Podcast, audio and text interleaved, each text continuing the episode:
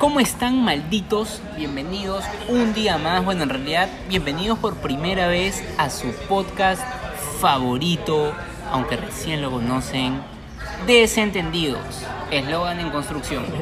El día de hoy, bueno, antes que nada, estoy segurísimo de que ustedes no entienden ni medio carajo de lo que está pasando en el Congreso. Yo tampoco entiendo mucho. Y la mayoría de fuentes son demasiado complicadas. La mayoría. Así que nada, el día de hoy para que todos ustedes puedan entender qué es lo que está pasando, así por completo, lo básico, lo esencial, lo fundamental, he traído a el gran Alex Benítez. Hola. Alex Benítez es licenciado en ni mierda todavía porque no acaba la universidad, pero sabe mucho, se lo garantizo, ya se van a dar cuenta. ¿Qué tal Alex? Bueno, vamos a comenzar así de frente, vamos a ir al fucking grano, porque me tienen harto esos huevones que se demoran como un minuto y cinco, seis, siete segundos y no llegan, así que estoy diciendo yo ahorita, bueno, ya. En fin, lo más importante de todo, ¿quién es tu vino y por qué le tiraron un cono? ¿Por qué le tiran un cono a tu vino? Bueno, bueno. Primero nada, muchas gracias por la invitación. Recordar que esto no, No es invité, ni preten- Sí, ya sé que no me invitaste y tampoco que nadie me invita, pero bueno, acá estamos conversando estas huevadas. Este, esto no es ni pretende ser Ah, académico. oh, eso es muy importante. Eh, yo no soy ningún experto tampoco, como dice licenciado en mi mierda. Entonces, si tienen, si yo me equivoco en algo, como todo bien, me corrigen o etc, etc. Ustedes entienden. Bueno, ¿quién chucha es tu vino y por qué le tiraron un cono? ¿Por qué le tiran un cono? Bueno, el cono es un héroe, pues, ¿no? El cono representa Claro que sí. hoy más que Claro cualquier que sí. congresista de la República. Y, y bueno, yo siempre creo que tu vino no es en verdad nadie tan Nadie. importante como para prestarle tanta atención. Simplemente es uno más de este montón de gente que a mucha gente le llega el pincho. Ajá. Y ¿De qué partido le es? tiran un cono. Él es de, de Fuerza Popular. ¿Y hay algo, algo en específico que haya hecho? O sea, No, ¿algún escándalo por el, por el que se le conozca? Debe haber, pero más allá de, al menos lo que yo entiendo, más allá de las huevadas que habla en Twitter, yo no he encontrado nada como para... O sea, en realidad eh, no es que le hayan tirado un cono a tu vino, le han tirado un cono a lo que a representa. lo que representa él, claro. Sí, Ah. Eso es lo que yo siento. sí. Y bueno, vamos acá a la carne, al meollo del asunto. Vamos. Antes de ir al meollo del asunto, hay un concepto muy importante que necesitamos saber y que ha estado sonando en todos lados, no desde ahorita, sino desde hace meses, y es ¿qué carajo es la cuestión de confianza? ¿Y cuándo, se pide la cuestión de confianza? ¿Cuándo se, cuándo Bueno, se pide la cuestión de mira, confianza? Acabamos de golpear una taza, me está mirando feo. Sí. Nada más. Bueno, la cuestión de confianza es, eh, es un mecanismo de control político, Ujú. básicamente es eso. Las democracias tienen tres poderes, eh, un ejecutivo, un legislativo y un judicial. Y cuando la cuestión, cuestión se calienta mucho, eh, la constitución prevé ciertas cosas para que esto no escale y se vuelva un fucking autoritarismo. Ya. Este, así, de forma simple. ¿Quién pide la, cuestión de confianza? La cuestión de confianza la pide el presidente del Consejo de Ministros, pero obviamente en coordinación con el presidente de la. República, no es que se manda solo. ¿no? Ok. Y la cuestión de confianza es fundamental en lo que está pasando. Sí, o sea, en corto es eh, cuando un, un nuevo gobierno entra, Claro, entra como para un niñito. como para un niñito, entra con su gabinete, como el Consejo Estudiantil del Cole, cada uno encargado de economía, de agricultura, de Ajá. ambiente, y hay una política de gobierno. El presidente la presenta, no, el presidente del Consejo de Ministros, perdón, la presenta ante el Congreso y el Congreso decide si le da o no la confianza, que debería dársela porque la gente ha votado por ese Ya. presidente, entonces se la tiene que dar. Pero ¿qué pasa? Cuando tienes un Congreso que te está jodiendo demasiado, como, es como, no sé, como tu vieja que no te, Ajá. está jodiendo, te está que te jode, está que te Entonces tú jode. tienes que decirle a tu, a tu vieja, mamá, ¿me vas a dejar salir o no? Y pide la Claro, confianza. Y pide la confianza, claro. Le pides a tu vieja la confianza. Claro. No te la da, pues. No te la la diferencia es que acá tú sí puedes cerrar el Congreso Ajá. cuando te la niegan dos veces. Cuando te la niegan dos veces. Cuando tu vieja te la y niega la primera vez que la negaron, ¿cuándo fue? fue con el gobierno de Kuczynski, que, Que es, el, mismo gobierno, Es el mismo gobierno. Ya. Eh, solamente que ha habido sucesión presidencial. Pero, pero la, la confianza que le negaron a Pedro Pablo Kuczynski es como una confianza negada a Vizcarra. Claro, o sea, él entró y ya sí. había una confianza negada. Sí, si la niega de nuevo, te cagas. Te cagas, se disuelve el Congreso. Claro. Si viene un, un constitucionalista facho a decir de que no es la primera confianza, Ajá. no es la segunda, sí es la segunda. Le mete una patada en, el que trasero mierda. que sabe la mierda. Sí, sí. Ya es la segunda confianza. Entonces, ya, entonces, bueno, ya, ya estás ahí. ¿Por qué se disuelve el Congreso, no? Así, El Congreso se disuelve básicamente porque, le- como tú dices, se le niega la segunda confianza al presidente del Consejo de Ministros. ¿no? pero ahí está el tema, ¿no? Muchos dicen, pero se le negó o no se le negó. Claro, ahí- ahí, puedes ahí está. explicar eso así, de la manera más concisa posible, Ahí como está. para un niñito. Ahí está como el debate, ¿no? Eh, o sea, básicamente lo que sucedió fue que el Congreso archivó el proyecto de adelanto de elecciones Ajá. que el presidente había propuesto para que había tanto conflicto que dijo me voy yo y también se van ustedes Ajá. porque la gente no nos quiere y que la gente escoja de nuevo. Eh, los congresistas en la Comisión de Constitución, esta huevada está por las huevas, pero la cosa es que es una comisión de Congreso, no, tienen por qué saber, no hay por qué saber más, eh, eh, archivó el proyecto, entonces, y luego empieza con una selección de magistrados del Tribunal Constitucional. El TC es el máximo órgano de interpretación de la Constitución, El Tribunal Constitucional, que tribunal. luego lo vamos a explicar. Sí, y, y estos procesos, el proceso de selección de magistrados dura mucho, demora bastante, pero esta vez se hizo en cinco días y, Cinco los, días. y los magistrados que el Congreso ha escogido para que conformen Para el que TC conformen el Tribunal Constitucional. eh, son muy como... eh, son problemáticos, algunos tienen como denuncias. Creo que eh, explicas así al toque nomás qué cosa es el Tribunal Constitucional y cuáles son sus principales funciones. El TC son cinco gatos, Ya. eh, es un órgano constitucional autónomo, que hace decir que no depende de nadie, Ya, pero, es, pero es la máxima autoridad del sistema de justicia y se encarga de interpretar la Constitución. Ujú. Cuando un- los- el Congreso se va de avance, el TC le puede decir, oye, te estás yendo en floro. Cuando tú presentas una denuncia, la denuncia sube hasta la Corte Suprema, la Corte Suprema eh, no se falla en contra y Claro. tú crees que no ha habido un debido proceso, tu abogado va y se va al TC.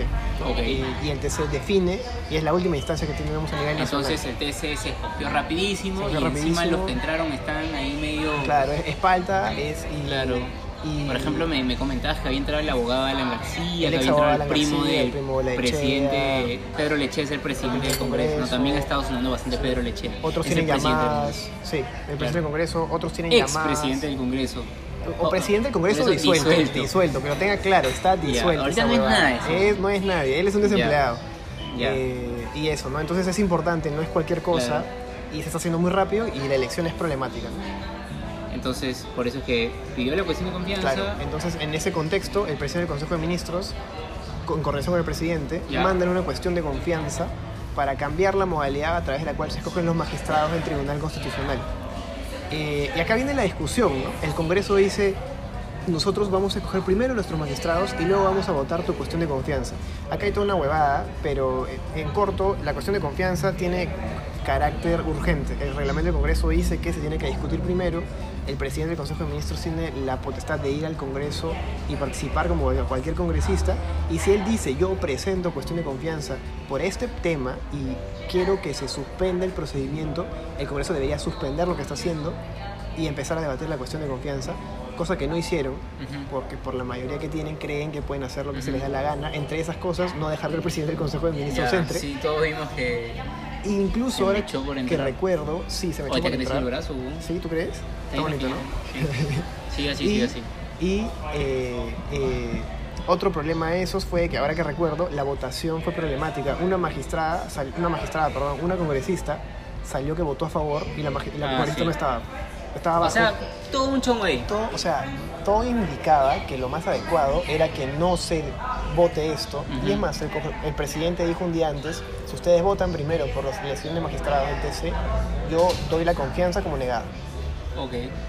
Los congresistas, la mayoría de Fuerza Popular, básicamente, allá con el perro de Chacra y sus amigos del APRA, creyeron que no lo iba a hacer y al final sí lo hizo. Y constitucionalmente disolvió el Congreso de la República. Por eso hoy día Pedro Lechea es un desempleado. Pero entonces, ¿fue constitucional eso? Porque hay un debate. ¿Fue o no constitucional? Fue, fue constitucional, ¿no? No es... No es Claro, eh, igual está el debate, ¿no? Pero. Sí, e- entiendo que sí se puede debatir, pero creo que es, es como bastante aceptado de que fue constitucional. Las universidades se han pronunciado, eh, expertos en temas constitucionales como César Lanza se han pronunciado Claro. diciendo que esto es constitucional y el Congreso ya se disolvió. se disolvió.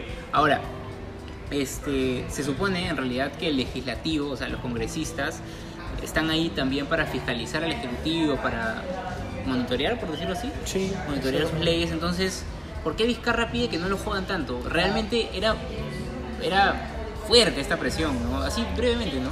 Sí, han habido muchos ejemplos. Un ejemplo claro de, de- de cuando un Congreso se está jodiendo, jodiendo está fiscalizando, es cuando te pi- censura ministros, ¿no? Censura ministro. censurar. Cuando llama un ministro Ah, al pleno y le dice, ah, tú has hecho esta huevada, esta huevada, esta huevada mal. Muchas Sí. veces eh, no se encuentran justificadas estas censuras o cuando se le llama al ministro que defienda cosas que ha pasado. y, y ese es un claro indicio de que lo que está haciendo el Congreso es joder. Claro. Y así se le ha pasado durante ya estos 3, 4 años. Entonces, eh, sí, básicamente eso. Una cuestión es fiscalizar y el Congreso tiene toda la potestad de Otra cosa fiscalizar. ya joder. Y otra cosa es joder. Y lo que está haciendo el Congreso es joder. Joder, está bien. Eh, bueno, eh, explicaste qué cosa era la comisión. No, ahora está surgiendo esto de la comisión permanente. ¿Qué carajo es la comisión permanente?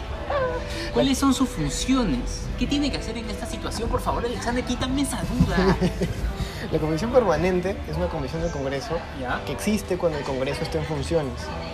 Pero- Pero, pero hay muchos fachos, ayer me peleé con uno, que está diciendo que no, que lo que hay ahorita es un golpe de Estado y una concentración de poder, y no, se ha disuelto el Congreso, pero el poder legislativo no ha desaparecido, y lo que se ha quedado es una comisión permanente, es una comisión que se mantiene en funciones y que no tiene las mismas potestades de un Congreso Claro. y tampoco tiene el mismo número de congresistas, se quedan como, no sé, creo que 14 gatos. Eh, también es proporcional Ajá. al Congreso anterior y se encarga de temas más que nada operativos eh, y asegurarse que hayan elecciones dentro de 5 o 4 Pero pueden meses. seguir jodiendo aquí. O sea, puede joder, pero ya no tiene, ya no es, eso no es un. Congreso, ¿no? O sea, no es igual. Tienen una cuestión muy puntual que es que hayan elecciones en, en cuatro meses su. y aprobar ciertas Es cosas como un congreso temporal. Como para no Sí. quedarnos sin legislativo. Sí, porque el legislativo sigue existiendo y va a seguir existiendo. Pero si vamos al. Congreso en físico, vamos a verlo vacío. Claro, Probablemente veamos que están construyendo un tambo ahí. Sí, y, Claro. y 10 huevones que quieren, parece que quieren trabajar en Tambo Ajá, porque siguen ahí. siguen ahí. Pero por las puras es porque ya no son congresistas. Y, loco. y- y no se les va a pagar. Claro, como por ejemplo, ¿quiénes? Como por ejemplo, bueno, par de nombres eh, nomás. Héctor, Héctor Imbecerril. Héctor Serrí sigue ahí. Sí, sí, ahí. No, no, no tiene jato. Él no tiene jato. Sí. Ah, ya. Le gusta quedarse dormido en el Congreso. Ya. Sí, Luis Galarreta también se quedó ahí con, con Cecilia Ya. Chacón ahí a hacer con su cargo. Está bien. Entonces, este. Ah, otra cosa bien importante, eh, la mayoría de personas, bueno, no la mayoría, pero muchas personas no entienden más o menos qué fue con Meche, ¿no? O sea, de la nada era presidenta, luego renunció, ¿por qué renuncia? ¿Qué pasó ahí? Mira, Como de- para un niño. Lo de Meche es, es una estupidez, en verdad es una estupidez política. En verdad, así en corto, eh, se notaba ya hace tiempo que el, el Mercedes Arauz deslinda con el presidente y lo que sucedió simplemente fue que cuando el presidente disuelve el Congreso, los congresistas quieren vacar al presidente. Ya. Pero como varios congresistas agarraron sus cosas y se fueron porque se quedaron sin chamba y con la defensa que les queda dicen chao, no Como vamos. por ejemplo, Como por la ejemplo U. Alberto de la Unde, Marisa Glave, Ya. Ira Wilca. Se quitaron. Se quitaron. Dijeron, me voy a mi jato, no tengo chamba. Yo solito me voy a Gracias. huevas, bacán, me voy, me voy, voy a leer mi libro, a tomar mi chelita. Tu flaca te termina, te vas. Te con vas. dignidad, pues, huevón. Dignidad, no, no, no, claro. no ruegas, Pero, por otro lado, por otro lado, están como los que entran en negación. Claro, los primera que dicen, fase. No, no hemos terminado. Ya. Y se quedan ahí. Ajá. Ya. Pero esos gatos no tienen el número necesario para vacar a un presidente Ajá. y más aún, para vacar a un presidente tienes que llamarlo a que se defienda. Claro. Entonces lo que hicieron fue declararlo temporalmente inhabilitado para ejercer sus funciones. Esto se aplica generalmente cuando el presidente está enfermo, o sea, Claro. y lo que hace es que entra el vicepresidente, en este caso Mercedes Arauz. Pero ¿qué pasa? ¿Por qué juramenta Mercedes Arauz si no es presidente de la República? Es un calientaciento. o ¿Ante sea, quién juramenta? ante el, Congre- ante el Congreso disuelto. Ajá. O sea, el Congreso que cree que no está disuelto, pero sí está disuelto, votan y la O sea, escogen no, como... no, no tiene valor su cargo. Eso no tiene valor. eh, es más, de nuevo, te apuesto que su asesor estaba chola, te vas presa cinco años. Cholita. Sí, chola, Cholita. esto va a salir mal. la verdad. El Código Penal dice que esto es Ajá. usurpación de funciones. Mana, no te lo recomiendo. te va a hacer mal. Sí. Meche juramentó como presidenta. Ah, ah, le llegó el pincho. Le llegó el Igual pincho. lo hizo. Sí. Evidentemente, Claro. luego al siguiente día, como te lavas la cara, se te baja la huevada y, y te das cuenta que te puedes ir carne. Entonces, cuando le entrevistan a Meche, le dice, pero tú, ¿cómo te declaras presidente de la República? No, lo que pasa es que lo mío es un acto simbólico. Eh, y evidentemente a las horas renuncia. Eso es cuando, cuando estás borracho en tu Claro, fiesta, haces sí, huevadas, te vas te mandan nomás. dices, ya, yo lo voto. Y al día siguiente te levantas y Ya. Claro, claro. Tus amigos mandaban que tus Sí, historias y se nota por la cara que tenía, ¿no? Se notaba cara- que no estaba en absoluto segura. Sí. Entonces renuncia básicamente por eso, porque se da cuenta de que lo que hizo la- le podría traer un culo de problemas. Sí, y ese es el inicio del- de, de la caída, ¿no? Ahí ya los congresistas se dan cuenta que se quedaron sin presidente y eh, que no pueden seguir ahí y poco a poco como ya pues dejan la fase de negación Ya. de que tu flaca no ha terminado pero tú dices no, no, Y ya ya, a empiezas a, aceptar aceptarlo y ya lloras, aceptas que Ajá. te quedaste sin chamba. y- Claro, ahorita Meche no es nada entonces. La mecha no es nada. Es más, renunció a la vicepresidenta, o sea, juramentó como presidenta Renunció a la vicepresidenta. O sea, esto es un mamarracho. Ya. Ya, y ni siquiera se la aceptaron, entonces ahí está Meche, ¿no? Claro, eh, otro personaje importante que ha estado sonando bastante es Pedro Lechea. Allá. ¿Él es el que te lechea? Pedro Lechea yo lo defino como el que se prestó para la huevada. Pedro Lechea, entonces, si lo tuviéramos en un, en un programa de entrevistas, y tú sabes, ¿no? Debajo del nombre sale el cargo, ¿no? Claro. Entonces sería Pedro Lechea, el que se prestó para, para la huevada. huevada y- Explícanos eso, por favor. El que se prestó para la huevada y presidente del Congreso Disuelto, disuelto. ya, sí. O expresidente del Congreso O sea, de en su República. LinkedIn sale presidente del Congreso Disuelto. disuelto, Disuelto. works in, In- Congreso disuelto. Disuelto, sí. Ok. Y me presto para la huevada. Y se presta para la huevada. O sea, que- en Facebook es Pedro Lechea, entre paréntesis, el que se presta para la huevada. tal cual, tal cual. Porque lo único que ha hecho simplemente es hacer caso a, a esta fuerza como jodida, espesa, definir una agenda del Parlamento que no era la que tenía que definir, decidió que primero se votaba por la elección de magistrados y aparte parece que le dijo su primo, oh hermano, creo que seas miembro del TC, pero dijo, no, yo me abstengo de votar, pero igual sale su primo.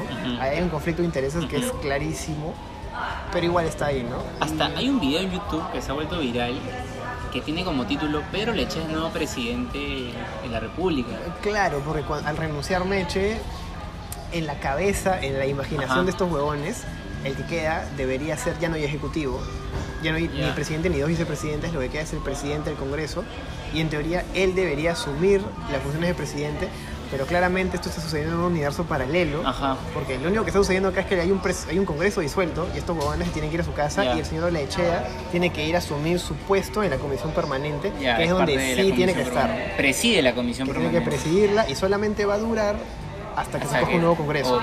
¿Cuándo se va a elegir un nuevo congreso? ¿Cuándo son las elecciones? el jurado, eso es súper chistoso porque el congreso dice como, no, no, no, acá no va a haber elecciones, sino que había un golpe de estado y al día siguiente el jurado nacional de elecciones dice, hay elecciones en enero. Y, y ya no hay más que discutir, en enero nosotros votamos por, corréjame si me equivoco, pero en enero nosotros votamos por un nuevo congreso. Entonces, este, justamente como nosotros votamos en enero, quería preguntarte qué podríamos hacer nosotros desde nuestra trinchera para poder realmente ya no volver a cagarla, elegir gente que nos represente bien, gente honesta. Entonces, este, yo estoy completamente seguro porque me pasa a mí también de que no buscamos información porque estamos hostigados, tenemos información por todos lados que se nos hace difícil distinguir cuál es el medio más confiable, cuál es el portal más seguro para realmente poder informarnos.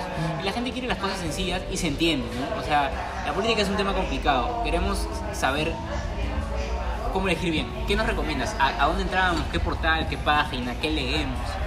Voy a linkear como la pregunta que tú me haces con otra cosa que estaba pensando, es que para empezar... Ah, chucha, tú, tú ya agarraste el control de Yo, esto. yo me Ah, defino huevón. sí, Yo, callo. yo te hago las preguntas. A ver, dale. Ya. Se invirtieron los papeles. Lo que sucede es que yo creo que el Estado ha estado chambeando Ujú. bastante y, y- y el jurado tiene una página que se llama Infogop, Infogop. que es una cherry porque nadie nos está pagando, Ujú. pero la página está muy bien hecha, te da mucha información de un montón Infogop. de cosas. Infogop.com, se llama la plataforma para la gobernabilidad.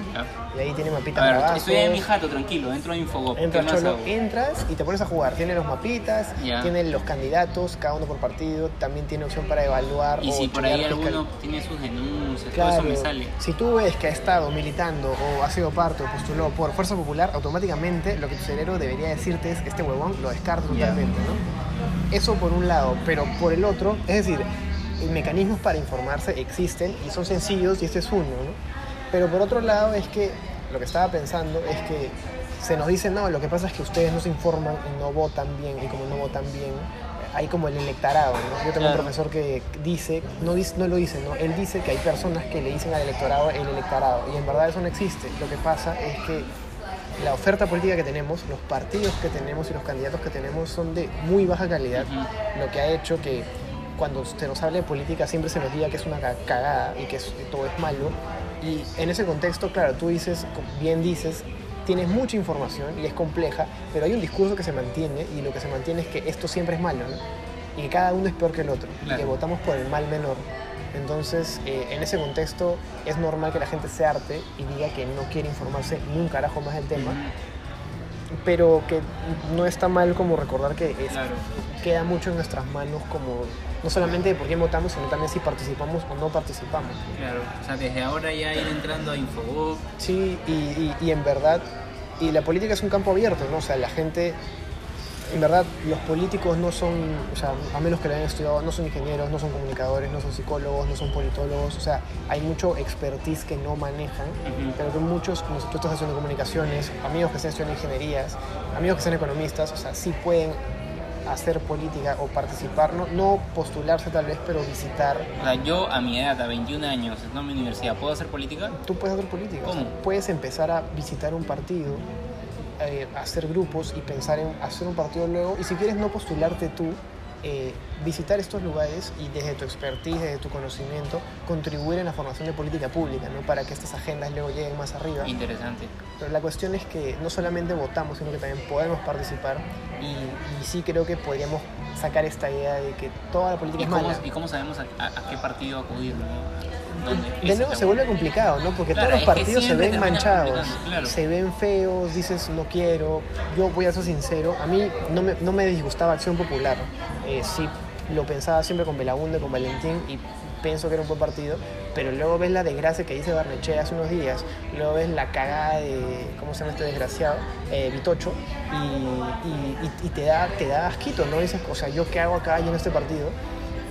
pero está bien la posibilidad de formar nuevos partidos o de participar activamente en política de otras formas, no sé, marchar, marchar no es tan mal, o sea, ya mi universidad la joven es una tirapiedra, pero o sea, la marcha no es tan, no se le debería demonizar tanto como se le demoniza ahora, ¿no? Como que todo es malo, como que es pura violencia y no es así, ¿no? Eh, creo que se puede hacer cosas por ahí. Muchas gracias, Alex. ¿Acabaste o quieres seguir hablando? No, no, ya, sí acabé. Ahí nomás. Sí, ya nos está mutando. El Felito, en verdad, muchísimas gracias. Creo que nos ha quedado muy claro, ¿no? Bueno, definitivamente igual hay más cosas para averiguar, pero lo Sí. fundamental ya lo sabemos. Espero que les haya gustado el programa de hoy. Voy a, de hecho, crear una página en Instagram para que, para que no sé, me sigan las cuatro personas que habrán escuchado esto. Tu mamá, mi mamá. Tu mamá, mi mamá y nosotros dos. Y nada, y me recomienden más temas, porque la idea de esto que está comenzando el día de hoy es comenzar a explicar temas que suelen ser complicados de, de la manera más sencilla posible. Nuestro invitado ha sido Alex Benítez y recalcar de nuevo que esto no tuvo fines Es- académicos, no es académico. Sí, yo tampoco soy un experto, Claro, pero la pero idea sabe. es como mirar, Claro, la idea es, es que, que un amigo te lo explique, ¿no? y ya Espero que les haya- golpes y ya. Sí. Espero que les haya gustado. Cuídense y recuerden, Infobop, ahorita, ahorita. Hasta luego, gente. Nos vemos. Chau, chau. Chau, chau. thank you